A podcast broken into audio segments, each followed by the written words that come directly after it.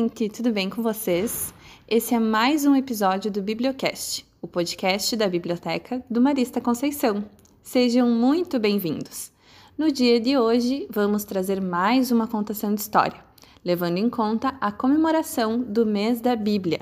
Isso mesmo! Vamos relembrar essa comemoração tão importante. Ouça agora Um Coração que Escuta, do livro Histórias da Bíblia, recontadas por Valcir Carrasco. As ilustrações são da Mariana Ruiz Johnson e a obra é da editora Moderna, do ano de 2014. Um coração que escuta. O templo era magnífico. Fora construído com pedras brancas típicas da região cortadas sob medida e tornadas planas, além de placas e toras de cedro e cipreste do Líbano, a melhor e mais nobre madeira do Oriente Médio.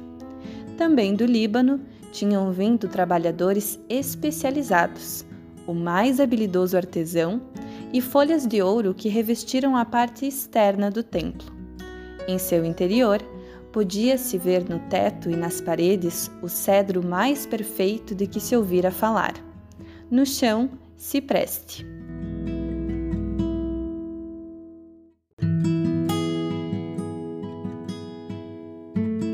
Deslumbrantes eram também os adornos, as esculturas, os baixos relevos, os enfeites vistos em toda parte, todos revestidos de ouro. Quando o sol nascia, os raios batiam no templo, que resplandecia e encantava todos. O brilho era visto de longe e lembrava aos fiéis da presença de Yahvé, o Deus dos Hebreus. Muitos prestavam homenagens a ele, mesmo estando longe da imponente construção. O responsável pela empreitada era Salomão, filho de Davi, rei dos Hebreus.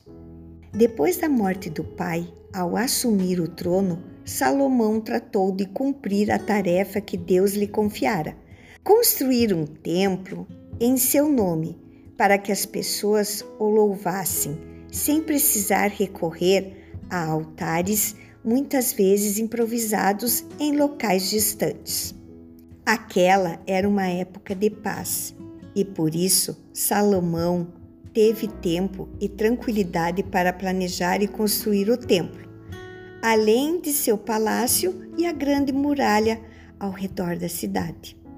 Era um homem decidido que, em sonho, recebera as graças de Deus por lhe ter pedido não riqueza e poder, mas um coração de escuta, para governar com justiça e distinguir o bem e o mal.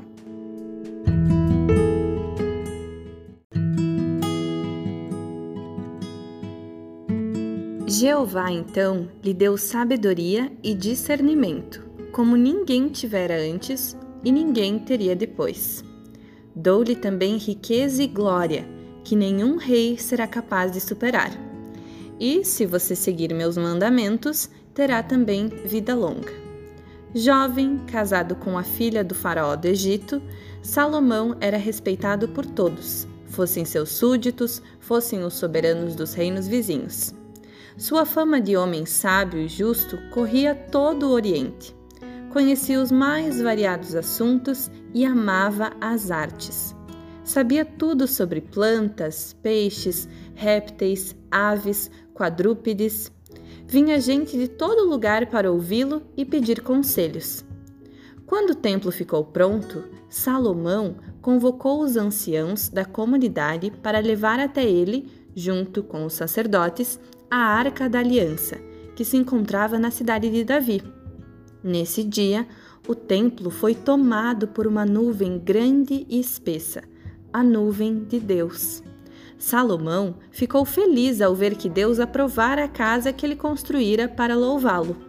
Então se voltou para o povo, que estava em frente ao templo, para fazer as orações e os discursos pediu proteção a todos os habitantes daquela terra e aos estrangeiros.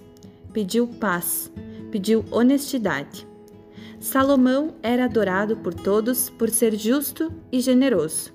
Naquele tempo, uma das maneiras de expressar admiração e reverenciar alguém era dar de presente o que havia de melhor em suas terras.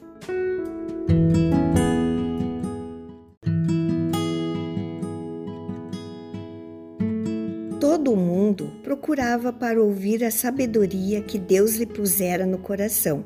Cada um trazia o seu presente, objetos de prata e de ouro, roupas, armaduras, especiarias, cavalos e mulas. Assim, o ano após ano, Salomão e o templo que construíra em homenagem a Deus eram visitados por mais e mais pessoas. Reis, rainhas, camponeses, artesãos. Rico em bens em propriedades, em ouro e em prata, Salomão, quando ia se deitar, olhava para o alto e dizia para si mesmo: A minha maior riqueza é a minha fé. Muito obrigada por ouvir o nosso episódio até o final. Ele foi pensado em comemoração ao mês da Bíblia, que é o mês de setembro. Então, muito obrigada por nos acompanhar e esperamos você na quinta-feira que vem, no próximo episódio do Bibliocast. Até lá!